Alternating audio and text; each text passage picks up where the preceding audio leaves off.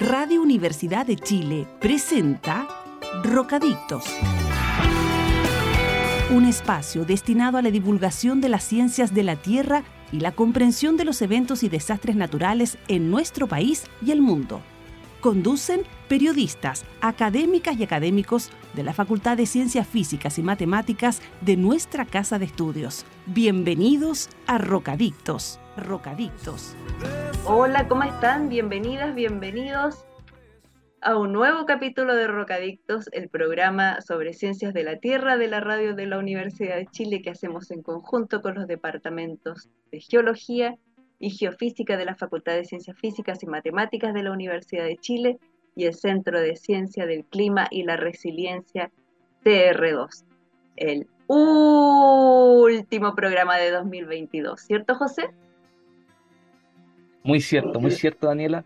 Y como es fin de año, vamos a aprovechar este capítulo para hacer algo súper innovador. No me digas, vamos a hacer un resumen. Pero por supuesto. ¿Y lo vamos a hacer nosotros dos?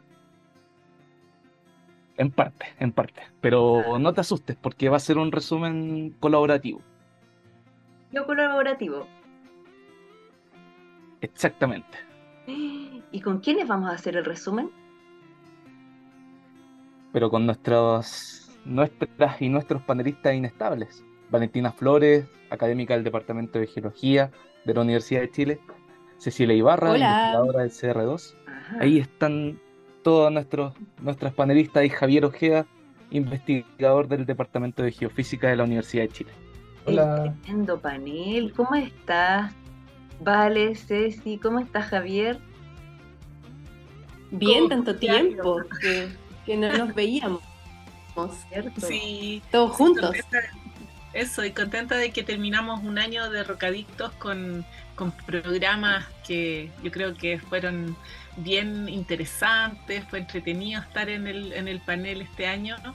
Así es que sí, contenta como fin de año nomás, pero... Hay nada que hacer. Nada que hacer con el fin de año. Sí, bueno, y le traemos un, resumen espectacular de todas las noticias que, ocurrieron eh, relacionadas a ciencias de la Tierra durante este año. Estupendo, me parece. ¿Y, quién va a empezar, José? Yo. Yo voy a empezar con, con un preámbulo al resumen. Pero qué profesional. Es que este año, Daniela, pasaron muchísimas cosas. Por ejemplo, emitimos 37 programas en los que hablamos sobre temas como recursos naturales, sismología, volcanes, contaminación, geoarqueología, paleoclima, cambio climático, fenómenos climáticos, geoquímica y tsunami, entre otras cosas. Y se me acabó, se me fue el aire entre tantas cosas que, que hablamos. Pero qué tremendo repertorio. Y me imagino que, bueno, de ahí habrá bastante que escoger porque pasaron muchas cosas. Eh, me parece que Javier quería comenzar, o es idea mía. Sí, yo quiero comenzar, Daniela.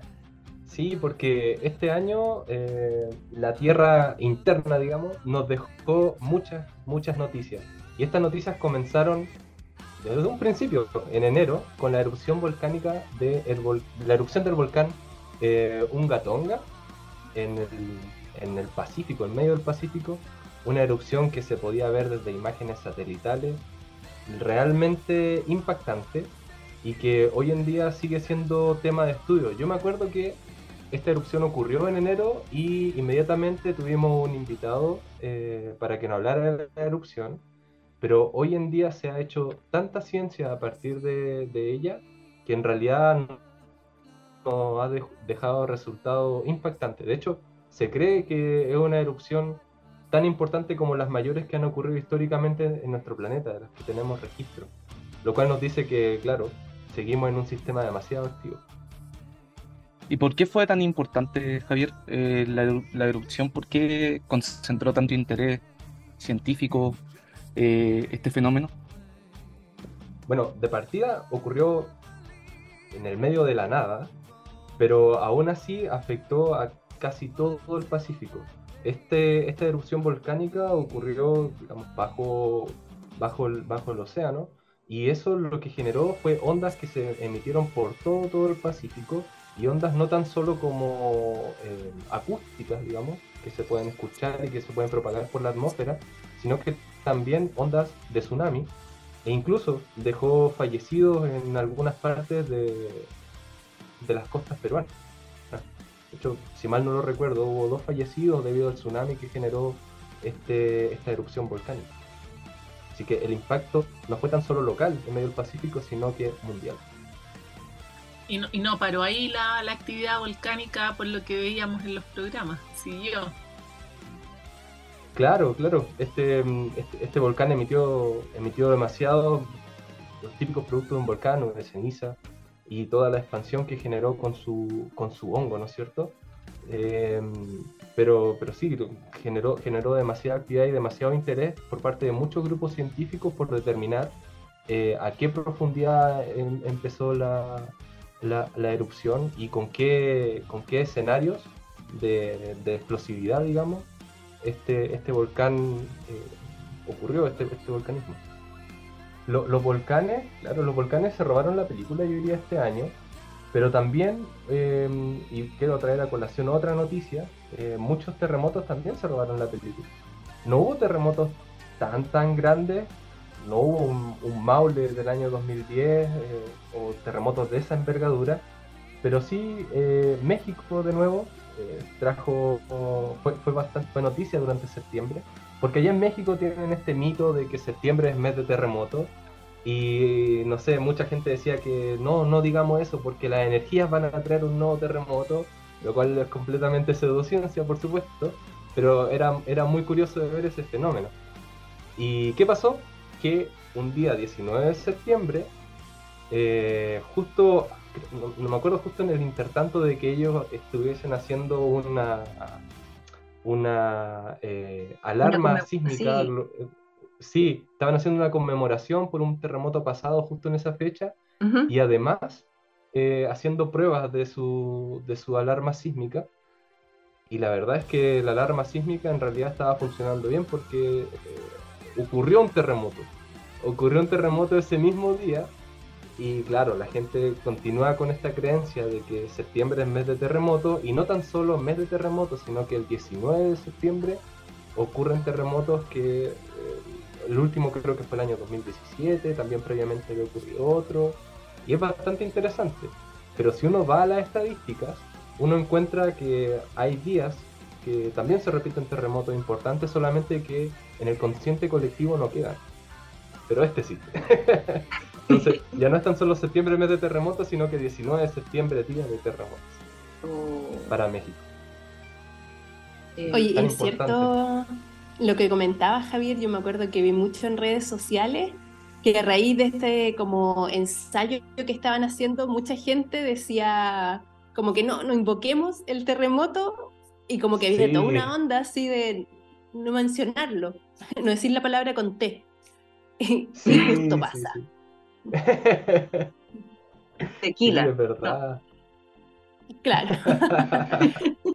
Pero ¿hubieron más volcanes y terremotos en 2023? Ya sabemos que no es de septiembre. El 2023, el 2022. Eh, te, estás adelantando demasiado. Sí, estoy adelantando. El 2023 de verdad. Siguiendo la línea editorial, después van a andar diciendo que Rocadictos predice terremoto y yo no quiero entrar en ese juego.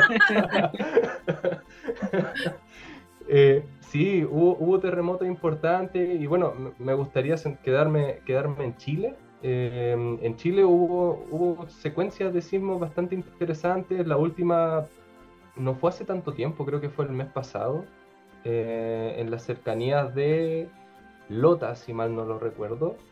Em, fue un, un, enjambre sísmico, una secuencia de, un día que, asustó ahí a la gente con un terremoto magnitud 6.2, si mal no lo recuerdo, fue lo máximo. Eh, pero también en el norte tembló mucho. Probablemente ya a inicios del próximo año el Centro Sismológico Nacional, que recordemos es la única entidad en Chile encargada de monitorear la sismicidad en Chile, em, van a lanzar un reporte con toda la sismicidad anual y van a llegar al orden de unos 7.000 y tantos sismos, 7.000 a 8.000 sismos que ocurrieron todo el año, sismos mayores a magnitud 2.5 o algo por el estilo. Pero, pero en general no, no hubo un terremoto tan, tan, tan importante en Chile. Eh, ¿Algún otro, otro comentario que hacer? ¿Algún otro repaso eh, relacionado tal vez con encuentros internacionales que se hayan dado respecto a estas temáticas? Sí, porque les comenté que estos episodios han generado mucha ciencia en todo, durante todo el año eh, muchos, muchas publicaciones, muchos trabajos bastante interesantes, pero siempre tiene que existir la forma desde la academia de difundir esos resultados. Y una de esas maneras es generar estos congresos o jornadas o conferencias, como queramos llamarlo, para comunicar y eh, enseñar esto al resto del público. Salir de la oficina y mostrárselo a, más gente, más colegas con los cuales uno pueda discutir sus resultados. Y claro, me gustaría destacar em, estos congresos que emergentes, diría, que se empezaron a hacer este año. De hecho, muchos tienen el, la numeración 1, porque es el primer congreso que ocurrió en, esas disciplinas, como el Congreso de Amenaza Sísmica, que fue organizado acá en la Facultad de Ciencias Físicas y Matemáticas de la Universidad de Chile, pero también que eh, está inmerso en un grupo mucho más grande de universidades de regiones y de Santiago, eh, también está el primer simposio chileno de volcanología que se realizó, si no me equivoco, hace un par de semanas solamente. Y el primer simposio nacional de ingeniería geológica Achigeo, que también fue acá en la Universidad de Chile y se realizó ahí con una asociación emergente que se llama Asociación, asociación Chilena de Ingenieros Geológicos. Así que sí, todo esto, esta ciencia tiene que comunicarse de alguna manera a diferentes públicos, por supuesto, y estas jornadas han sido una excelente prueba de ello. Muchas gracias Javier por todo este resumen, el resumen del primer bloque de este programa. Antes de, eh, antes de ir con la primera canción, tengo algo muy importante que contar, algo muy importante que contarles. ¿Qué sería? Eh, ¿Sabían que el potencial, el potencial geotérmico, Daniela, el potencial geotérmico de Chile alcanza los 40.000 alcanzaría los 40.000 megawatts, porque sí, Chile es un país que perfectamente se puede descarbonizar sin necesidad de grandes extensiones solares o eólicas. La solución está bajo nuestros pies. Conoce más del Centro de Excelencia en Geotermia de los Andes ingresando a www.sega-uchile.cl. Muy buena tu mención, José. ¿Y les parece si vamos con nuestra primera canción? Que la va a presentar nuestra panelista inestable, Valentina Flores. Ya, vamos con nuestra primera canción que son Los Ramones, con un clásico de esta fecha que se llama Merry Christmas, I Don't Wanna Fight Tonight. Buenísimo. Ya volvemos con más de Rocadictos. Continuamos de vuelta en Rocadictos, el programa sobre ciencias de la Tierra de la Radio Universidad de Chile, y que hacemos con los departamentos de Geología y Geofísica y el Centro de Ciencia del Clima y la Resiliencia CDR2, todos alojados en la Facultad de Ciencias Físicas y Matemáticas de la Universidad de Chile. Queremos enviar un saludo especial a las radios que nos apoyan, que nos han apoyado durante todo este 2022 eh, en la divulgación de las ciencias de la Tierra.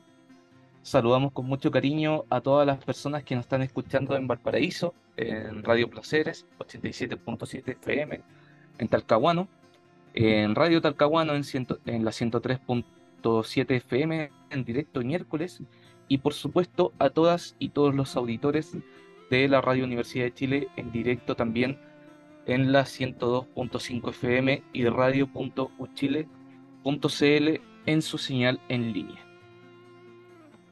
Tal cual, José. Muy bien. ¿Y te parece si continuamos revisando temas? Vamos.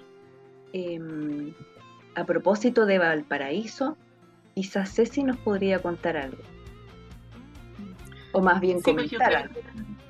Sí, un recuento un poco triste, yo creo que es que ya hace este, este último mes empezó la época de incendios y tuvimos con nosotros a Mauro González que nos comentaba de los incendios en Curacaví en la primera parte de diciembre y ahora recién también tenemos los los incendios en Viña.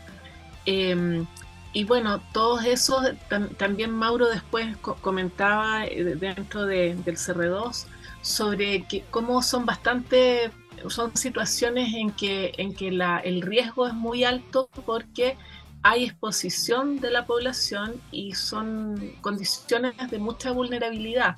Por un lado, por la topografía, por los cerros, las quebradas, eh, que tienen vegetación que, puede tomar ahí el fuego, y porque se emplazan también ahí zonas que están urbanizadas, independiente que algunas sean urbanizaciones irregulares, tomas, o, pero, pero están ahí y eso, eso aumenta, eh, eh, son muy vulnerables a los incendios. Y, y, eso es lo que hace que después el daño sea tan grande. Eh, porque, porque hay muchas personas que pueden ser afectadas, vegetación afectada, biodiversidad, etcétera, y son zonas en que uno podría calificar como de interfaz urbano-rural.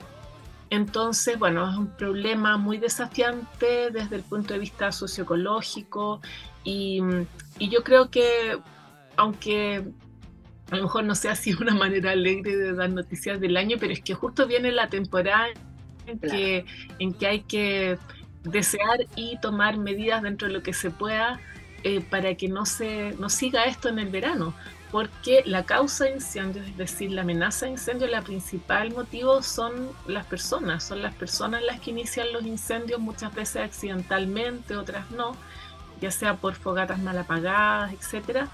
Y, como hay estas condiciones de, vulnerabilidad y alta exposición, eh, después hay, es mucho lo que hay que lamentar, así que yo creo que ese es tema, este tema fue, ha sido tema en los últimos años y ya empezó a ser tema ahora a fines de 2022 y ojalá esperemos que, que se apacigüe este verano.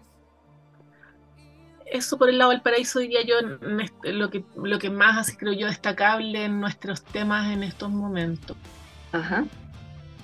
Oye, a propósito de, Ay, disculpa Dani. No, dale, vale. A propósito de Valparaíso, quería comentarles también eh, una noticia, me, ahí me agarro un poco de, lo que hablaba la Ceci. Una noticia que yo creo que fue la que más me impactó durante este año y creo que la comentamos por ahí por marzo, puede ser, eh, que está relacionada con un estudio que se hizo de cómo es la distribución de agua en el sector de Petorca. Mm. Entonces, unos investigadores del Departamento de Investigadores e Investigadoras del Departamento de Geografía de la Universidad de Chile analizaron órdenes de compra de agua por camiones aljibe. Entonces, fueron más de 1.700 órdenes de compra que estudiaron ellos, emitían entre los años 2012 y 2018, si no me equivoco. Ajá y llegaron a conclusiones súper importantes. Uno siempre piensa, ¿no es cierto?, que la mega sequía, ¿no es cierto?, que las precipitaciones han disminuido, entonces como que uno le empieza a echar un poco la culpa a eso.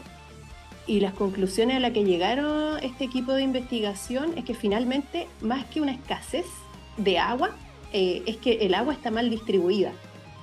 ¿Ya? Entonces, ellos determinaron en su estudio que habían digamos, cinco administradores, entre comillas, principales del agua y que ellos eh, vendían agua a toda la comuna y otras comunas aledañas. y que en el fondo eh, el agua se sacaba y se repartía en la misma zona. O sea, no es que falte agua, eh, sino que el agua no está llegando a la gente que tiene que llegar. Entonces, en algunos casos, por ejemplo, em, el agua promedio, el consumo promedio por persona eh, creo que era 50 litros diarios, que es muy por debajo de lo que es el promedio, ¿no es cierto?, nacional, que son un poquito más de 100 litros. es una cosa.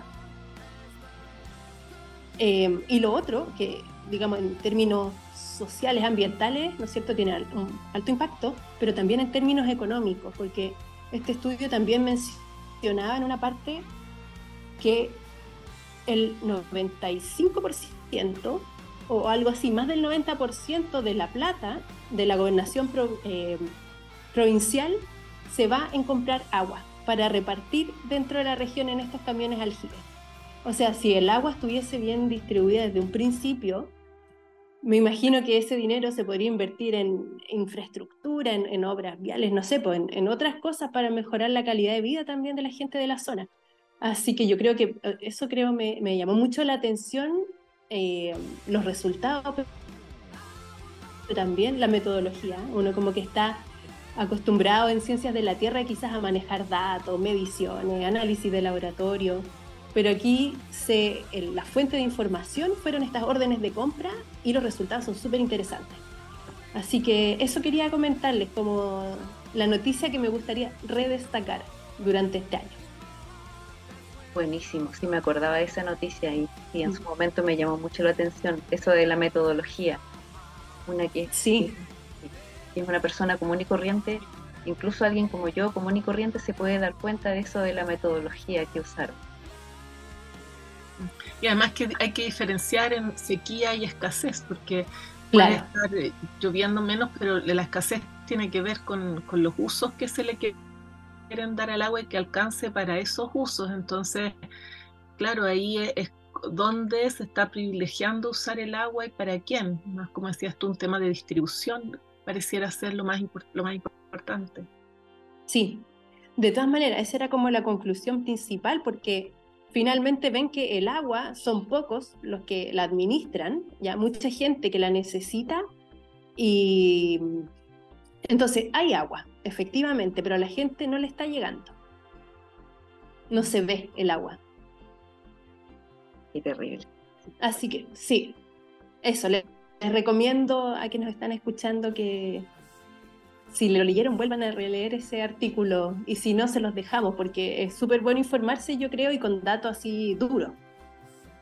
O escuchar el programa también de nuevo, los que no lo, no lo escucharon antes. Eso, en marzo. En marzo creo que fue esa noticia.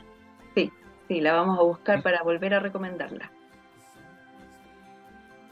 Es un tema que eh, sigue siendo súper contingente, eh, que se sigue agravando eh, mientras pasa el tiempo. hay varios problemas estructurales ahí que, que no se han resuelto en el tema de distribución que mientras no se resuelvan, como comentaba, eh, es una situación que se puede seguir agravando. Sí, por supuesto. comentando esto, algo que, que, está relacionado es un estudio que salió hace poco que también lo recomiendo, lo podríamos poner, que lo comentamos muy al pasar en algún programa, es que eh, se, se, publicó una columna en la página del CR2 sobre el agua en la región metropolitana, se llama La difícil situación del agua en la región metropolitana, de un grupo de investigadores que lideró Camila... Eh, se me olvidó eso. Lo vamos a buscar por mí. Bueno, eh, y que muestra cómo como en la, gracias, en la región metropolitana también hay grandes diferencias en cómo se distribuye el agua y el consumo per cápita en las distintas comunas es bien contrastante. En las comunas eh, nororiente es varias veces más que en las comunas surponiente, por ejemplo, en las comunas del poniente de la región metropolitana. Eh, y creo que también vale la pena revisarlo a las personas que estén interesadas en, en agua. Camila Garretón, ¿sí? Ah, ya, no es Camila Álvarez. Camila Álvarez Garretón. Ya. Mira, yo tanto, tanto que la conozco le tengo mucho cariño y me, me, me olvidara su nombre. Me el apellido. Eh, sí, pero e, ese es el equipo que trabaja los temas de, de, seguridad hídrica y yo creo que es, eso es bien recomendable porque está diseñado, o sea, está escrito para, para un público amplio y tratando los temas que menciona Valentina. Bueno, no los de camiones aljibe, es complementario porque tiene que ver con incluso cuando hay distribución en la red, también hay temas de, de distribución de, del agua que, que, nos dan que pensar. Sí, hay varias zonas que están dependiendo de camiones aljibes, eh, sobre todo en el verano.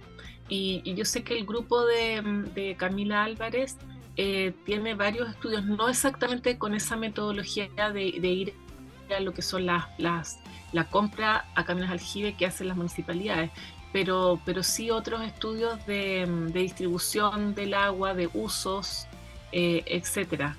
Mm, yo creo que se puede buscar eso en, la, página y por ello y podemos ir recomendando más, más al respecto. Pero yo diría que, una, que este año, quizás hablando de, de, recuento del año, yo creo que este año en los temas de agua que vienen hace tiempo, todos sabemos el tema de Petorca, con, con, el COVID y que las personas no tuvieran agua para lavarse las manos y todo eso empezó a hacerse más evidente, más visible, no es que antes no existiera pero pienso que estos estudios, como usando metodologías diversas, entrándole por distintas fuentes, de tratar de hacerse la pregunta por la equidad en la distribución, yo diría que es de este año. Eh, esa, porque depende de la pregunta que tú te hagas, eh, la metodología de investigación que uses y lo que concluyas. Y, en ese sentido, la definición de la pregunta es un asunto que, es el que marca el problema y al final es, como diría Maturana, es una decisión política, en el sentido no ideológico, sino en el sentido de qué es lo que importa. Y, yo diría que esa pregunta de la equidad llegó este año, llegó este año con, con fuerza a los grupos de investigación, a mirar desde esa perspectiva el problema del agua. Oye, Ceci, ¿y tú crees que estas preguntas surgen a partir de la pandemia, quizás del estallido social? ¿Por qué? Porque es un tema súper relevante, entonces como que recién ahora venga apareciendo.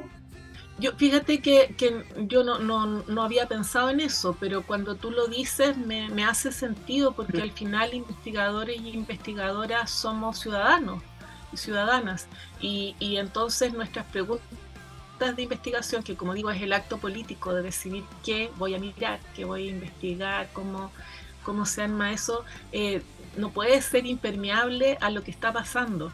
Eh, y, pues es una buena hipótesis eso, uno podría revisar cómo cambiaron las agendas de investigación en temas que se ven tan así como eh, lejanos a los temas sociales, pero si uno se pregunta por, por la equidad, por la justicia, justicia social, por la justicia climática en temas como los desastres naturales, a quién afecta, eh, etcétera, eh, es porque, porque son preocupaciones que están ahora más presentes y, tal vez valdría la pena ver si es que ha cambiado. Yo, yo creo que no es una mala, mala hipótesis, yo creo que, que puede tener que ver porque se hizo más visible, se nos, se nos hizo, se nos apareció como en la cara, diría yo. Claro que sí. Está muy interesante la conversación, así que no se cambian de radio. Espérenos un par de minutos que ya volvemos con más Rocadictos.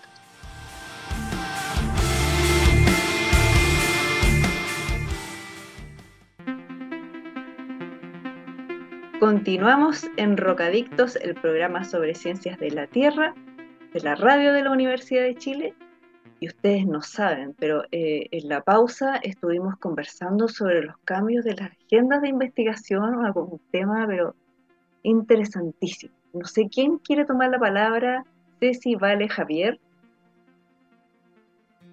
No, yo creo que, dio para seguir, que nos quedamos ahí pegados con, con cómo ha ido cambiando, cuáles son los temas eh, que se consideran para los mismos alumnos, por ejemplo, los ramos, los ramos más de rock, decía vale, vale los ramos Petro, eh, mientras más dura la roca, decía ella, más, más interesante el tema, y cómo eso se va moviendo a, buscar hacia temas que a lo mejor antes eran menos menos eh, cotizados, por así decir, en que aparece la relación de las personas con sus hábitats, con, con eh, los desastres en los lugares que habitan, mm. cómo eso se vive, etcétera. Ahí parece que Javier está... Sí, sí, es que me, gustaba la palabra que ibas a utilizar porque tampoco se valoraban mucho estos temas anteriormente. O sea, cuando yo entré a la universidad todo era minería y la geología también estaba apuntaba a eso.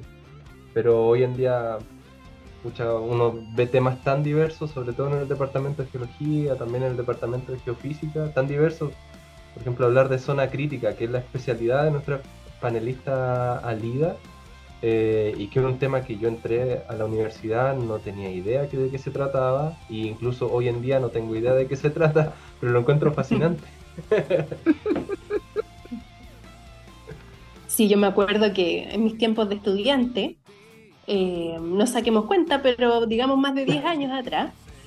un poco más eh, claro, tranquila, vale. los temas eran súper distintos a los de ahora, o sea, estaba mucho más acotado y muy enfocado en, en, digamos, la geología como una disciplina, eso, porque era de rocas duras millones de años. Mm. Ahora hay muchos más temas abiertos, ¿no es cierto? y también como a desarrollar desde la geología temas más interdisciplinarios. Como lo que hemos visto en geotermia en los programas de este año, em, con, con, los temas geotermia y sociedad, los usos, las distintas em, maneras de representar lo que se ha ido aprendiendo sobre la geotermia, por ejemplo, dentro de los muchos que tú mencionas que pueden, que son temas que antes no, no, aparecían. Una mayor diversidad de temas, diversidad de, enfoques también. Sí, peligro geológico, eh, no sé, pues, cosas que tienen que ver con contaminación también. Sí, está mucho más desarrollado recientemente eso dentro de la geología. Al menos en Chile, no sé, o al menos digo yo, del, hablo del departamento, porque me imagino que en otras partes del mundo estos temas quizás llevan décadas hablando de eso. No, pero también tienes lo que, lo que se hace en el CR2 cambio climático, que no era tema, entonces, y, que aparece en Chile como me refiero como un área de especialización eh, que es reciente y que exige un trabajo interdisciplinario al menos, si no transdisciplinario, empezó al menos como un trabajo de, mirar los fenómenos de, desde distintas perspectivas científicas, cuando empezó el, el CR2, por ejemplo, y en, bueno, con, con, todas las organizaciones internacionales que trabajan en esto, partiendo por las ciencias atmosféricas y de ahí fue tomando cuerpo. Hay otras que también son muy importantes, pero bueno, las ciencias atmosféricas son las que lo han liderado desde el punto de vista de, la, de, la, de lo que ha sido la gobernanza transnacional, dijéramos, de, este asunto. Sí. Eh, yo tengo la, la impresión, no sé qué opinan ustedes, de que la ciencia se ha vuelto más, afortunadamente, más colaborativa en los últimos, no sé, décadas o últimos años. Como que nos hemos dado cuenta de que los problemas son mucho más complejos, ¿no es cierto? Tienen más aristas, entonces necesitamos de trabajar con personas de distintas disciplinas para poder em, acercarnos a, una solución, ¿no es cierto? A una respuesta. Sí, yo creo que va por ahí, que en realidad las preguntas se han complejizado tanto, las preguntas científicas y estas preguntas también atacan no tan solo a la ciencia por sí sola, sino que también a, toda una sociedad entonces, eh, esta diversidad de preguntas, estas nuevas preguntas requieren soluciones de diferentes puntos de vista, como tú dices, esencialmente. Sí, yo estoy súper de acuerdo que, que, claro, las preguntas hacen, hacen a las personas que están involucradas en la investigación darse cuenta, o sea, necesitar de otras disciplinas, pero los sistemas de evaluación, de desempeño, los indicadores que se usan, las formas de asignar financiamiento van atrás, dijéramos, respecto a esa mayor conciencia de, que para abordar un problema complejo no basta una sola mirada. Y mientras eso no se actualice y no existan esos incentivos, eh, la colaboración no aumenta de manera tan como, como debiera, creo yo, como, como necesitan esos problemas. Entonces eso me parece que, que desencadenaría el, que cambiaran los sistemas de incentivos, etcétera, de financiamiento, desencadenaría un trabajo interdisciplinario mucho, mucho más, más evidente, más comprometido, eh, de mayor escala. Eh, Ceci, y continuando con, con los temas importantes de este año, se promulgó la ley marco de cambio climático. ¿Nos quieres compartir algo al respecto? Sí, gran noticia del, del, año para los temas climáticos, pues después de dos años de, discusión, más no sé cuántos años antes de preparación, por fin salió la ley. Ahora eso significa, es una ley marco, entonces eh, eso significa que, que, da las grandes líneas y hay que hacer los reglamentos y, y, la ley tiene un montón de planes adentro que hay que hacer, planes sectoriales, y en los planes es donde están las verdaderas acciones para eh, medidas de mitigación y adaptación eh, frente al cambio climático. Así es que eso es lo que está por verse, pero es un paso porque al institucionalizarse, más los compromisos, todos los compromisos que ha firmado Chile a nivel de la de las convenciones de las COP, ¿verdad? La, convención, las reuniones que organiza la Convención de Naciones Unidas para el Cambio Climático. Eso más la ley da una institucionalidad, es decir, un conjunto de normas eh, y regulaciones acordadas en que hay que hacer algo, pero ahora hay que hacerlo. Eso es lo que yo creo que hay que quedar atentos a eso, a cómo se van se van concretando esos planes no solo en el papel, sino en la, en la realidad. Pero yo creo que es un gran notición de 2022 el que se haya firmado esa ley. Sí, yo creo que una de las grandes noticias de las ciencias de la Tierra. Y qué bueno que lo, tocamos en este capítulo resumen. Cecilia, yo te quería preguntar sobre si esta, esta nueva política también va de la mano con lo que mencionaba recién sobre el financiamiento. Si sabes si, si este financiamiento va, o sea, estos, estos ítems van a, van a cambiar, digamos, se va a considerar esta multidisciplinaridad. Compleja pregunta, porque la ley es una, una de las principales críticas que se les ha hecho a la ley de mm. cambio climático, es que no tiene financiamiento, o sea, depende de los financiamientos sectoriales. Cada, mm. por ejemplo, los ministerios de energía, de, mm, de medio ambiente, de o sea, hay de obras públicas creo que está también, hay, hay algunos que están en la ley, puede que me equivoque, no la tengo frente a mí, que tienen obligación de hacer sus planes sectoriales de cambio climático, también lo tienen las regiones, también lo tienen las municipalidades, vayan sumando cuántos planes son. Y ninguno de esos tiene asignado un presupuesto específico, sino que tienen que en el fondo reorganizar sus presupuestos actuales. Y en cuanto a la interdisciplinariedad, bueno, son, son planes que uno de los de, también de los otros temas a, tratar es cómo esa la gobernanza del cambio climático se integra, eh, cómo es una gobernanza climática integrada en que no, no, haga cada uno sus planes, se podrían haber, podrían haber sinergias. Yo creo que todo eso está por trabajar en noticia, en desarrollo, cómo eso se va a ir dando. Cecilia, eh, muchas gracias por este recuento de lo que fue la promulgación de esta ley marco de cambio climático. Como decía Javier, eh, una de las grandes eh, noticias dentro del ámbito de, las geociencias de este año. Y justamente ahora que nombré a Javier, tengo entendido que él va a presentar la siguiente canción de este programa. Ah, Sí, yo tengo una canción y esta canción eh, estamos terminando 2022 y tenemos que terminarlo con la canción que todo Chile conoce. Un año más de Tommy Rey. Estamos de vuelta con el último bloque de Rocadictos, el programa sobre ciencias de la Tierra de la Radio Universidad de Chile y que hacemos entre los departamentos de Geología y Geofísica de la misma casa de estudios junto al CR2.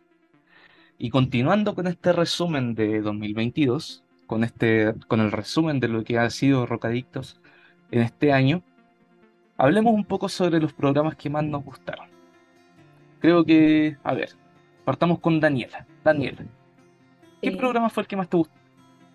Bueno, me gustaron dos, pero el que más, más, más me gustó fue el de cómo se formó Chiloé, en que los invitados fueron Melissa y Guido González, eh, bueno, yo había estado de vacaciones en Chiloé y debo confesar también que participo en un grupo que eh, paga una cuota mensual para ayudar a conservar un parque eh, en Chiloé que está muy cerca de Chepu y se llama Ahuenco. Si ustedes quieren ir alguna vez, se puede ir a acampar. la basura que generen se la llevan de vuelta y solamente se puede entrar a pie o en bote, dependiendo de la marea. Eh, eso. Oye, pero José, ¿a ti qué programa te gustó más?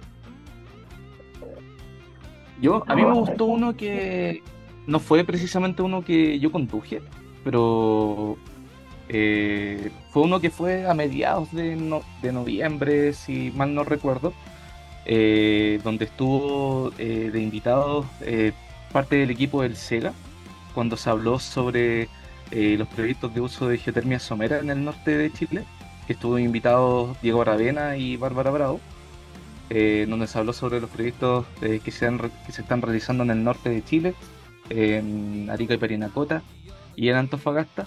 Eh, bueno, sobre todo porque es parte de, de un poco la expansión de, los proyectos de uso de geotermia somera eh, por todo Chile y que eh, esperamos que continúe su curso de esa misma manera. A ver, pero ya, después de, de este de, esta, de nuestras preguntas, nuestro pimponeo, ¿Sí? Eh, vayamos con tal vez Cecilia. Cecilia, ¿cuál fue el programa que más te gustó de este año? Bueno, a mí el, que más me gustó, hay varios que me gustaron también, pero el que más me gustó fue el de el que hicimos un, un homenaje al profesor Humberto Fuensalía. Hubo también otro, otro al profesor Alfredo Lassen de geología. Yo me quedo con el de, el de Fuensalía porque lo conocí y, y además me, me, pasó que me, entretuve con las historias, especialmente de Roxana Sanguinetti, cómo había llegado al, departamento, cómo había pasado por, por todas estas historias de que no aceptaban mujeres en, en en, verdad en la otra parte donde ella podía estudiar. Y, yo creo que la, principal razón, más que el programa mismo, es lo que pasó también después. Es que habían personas como José Rutland, por ejemplo, profesor del Departamento de Geofísica, que, que decían, hoy se hacen otro, otro programa, eh, me gustaría también contar mis recuerdos, eh, lo que hicimos, lo, lo, que sé del trabajo de Juan Salida y así otras personas exalumnos. Y creo que eso muestra que, que hay interés por, por conocer más de la historia de cada uno en su profesión, porque cada profesión al final es una filogenia a la que las personas pertenecen, son sus antepasados esos profesores, y conocer de su trabajo, de cómo se formó la disciplina a la que pertenecen, con la que uno se identifica, eh, yo creo que, es algo que debiéramos seguir eh, cultivando. Eh, no solo en el programa, sino que en general, conocer más de la historia de la ciencia y la tecnología en Chile. Así que ese me, gustó mucho. A mí también, también me gustó ese programa. Muy bien, pues. ¿Cuál, le habrá gustado a Javier? A mí me gustó un capítulo que afortunadamente eh, fui panelista. Sí, fue maravilloso el capítulo porque fue con Jorge Valdés, Jorge Valdés Saavedra, que es académico de la Universidad de Antofagasta y no, él es un relator por excelencia. Me, encantó y aprendí mucho con él. Nos habló de qué es lo que sabemos sobre la contaminación en las costas de nuestro territorio. Em, y claro, él ha tenido muchos estudios de geoquímica, de sedimentología en la costa de Chile. Y él comenzó con problemas en Puchuncaví, Quintero Puchuncaví, si no me equivoco, pero de repente uno le preguntaba por X zona, no sé, de mejillones, y nos hablaba de mejillones que había hecho un estudio ahí. Después le preguntábamos por la Patagonia y eran sus nuevos estudios que estaban haciendo por ahí. Y claro, como que uno le hacía una pregunta muy improvisada y él tenía respuesta para todo y me encantó. me acuerdo que compartimos escenario con, con, Valentina en, esa, en ese capítulo. Sí, pues de hecho ese es también uno de mis programas favoritos de este año que hablamos de ciencia, ¿no es cierto?, de contaminación, no solo en las costas, porque claro, el, Jorge trabajaba en Mejillones, en Chile Central, en Patagonia, eh, más recientemente, pero también hablamos, por ejemplo, de contaminación de suelo en, digamos, la parte alta, la precordillera y cordillera del desierto de Atacama y cómo eso puede afectar ciertas comunidades. Estuvo ahí un poco filosófico también ese programa, así que no, todo súper entretenido también. No, y, Jorge es un crack. para un buen capítulo, sí. Sí. Eso, para que los lectores sepan, ese capítulo salió el 12 de octubre de 2022, así que lo pueden volver a escuchar ahí en Radio Universidad de Chile. Buen punto. Él podría hacer una charla TED. iría súper bien. Sí. Podría improvisar una charla TED y le saldría bien, yo creo.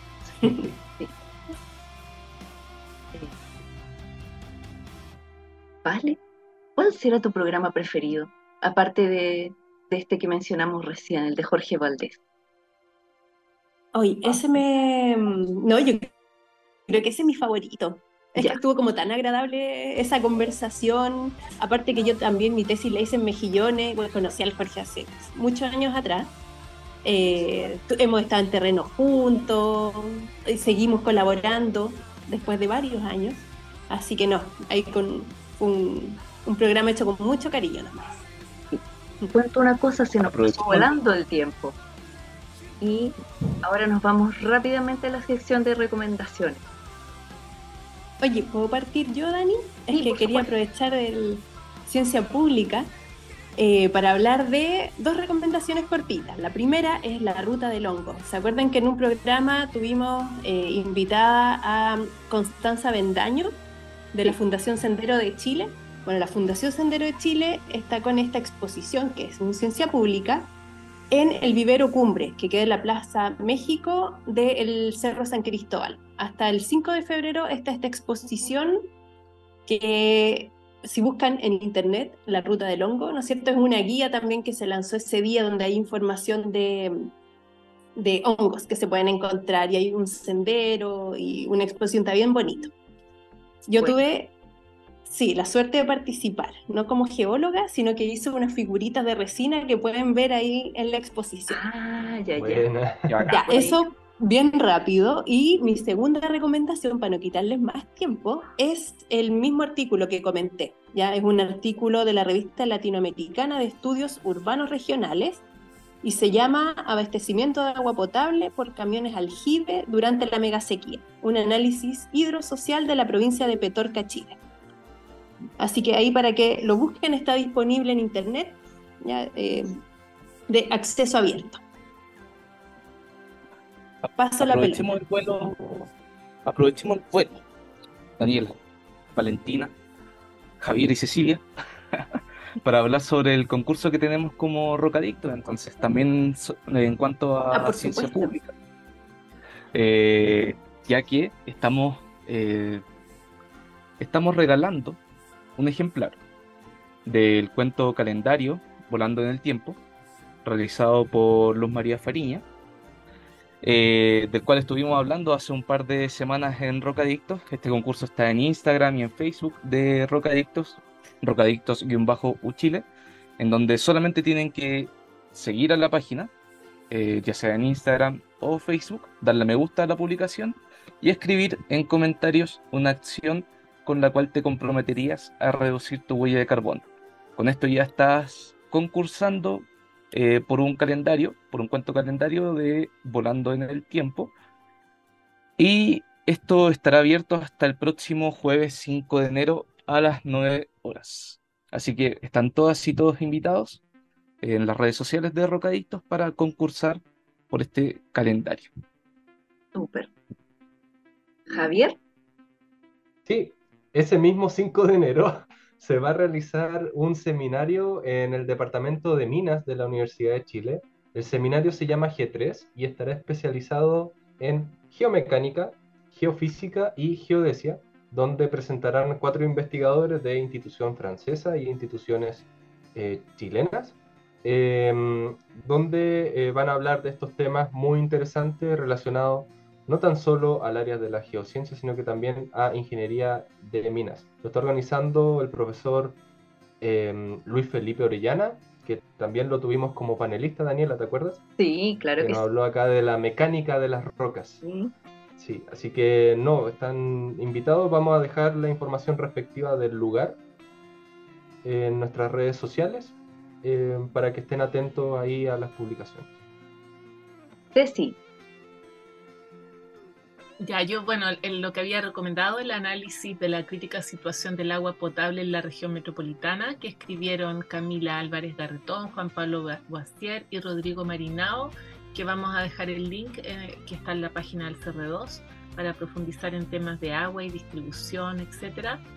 Eh, y lo otro es, bueno, como, como mi preocupación inicial con, con el tema de los incendios, yo, yo mi recomendación es informarse eh, con la página hay antecedentes en la ONEMI, también algunos de la Facultad de Ciencias Forestales de la Universidad de Chile para aprender más sobre cómo prevenir, no encender fogatas cerca donde hay vegetación, no botar basura donde hay vegetación, no dejar vidrios porque verdad reflejan y generan efecto lupa, mantener los alrededores de las viviendas despejadas y llamar a bomberos o al ONEMI en caso de detectar un incendio. Yo creo que podemos colaborar en que ojalá que este verano no tengamos grandes, grandes y lamentables. Y con esto estamos llegando al final de este último programa de 2022. Les quiero agradecer a todas y a todos por habernos acompañado. Eh, José, Ceci, Javier, Vale, muchas, muchas gracias por habernos acompañado hoy día.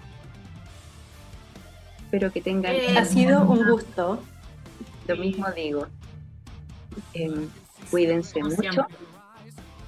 Y em, bueno, eh, como se dice en estas fechas, nos vemos el año que viene. Que tengan un muy buen año, perdón, muy buena celebración de Año Nuevo.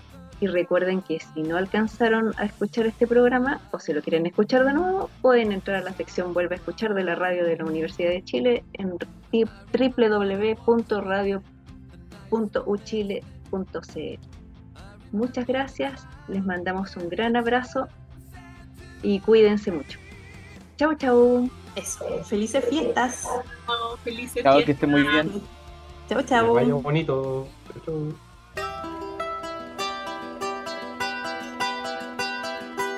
Radio Universidad de Chile presentó Rocadictos.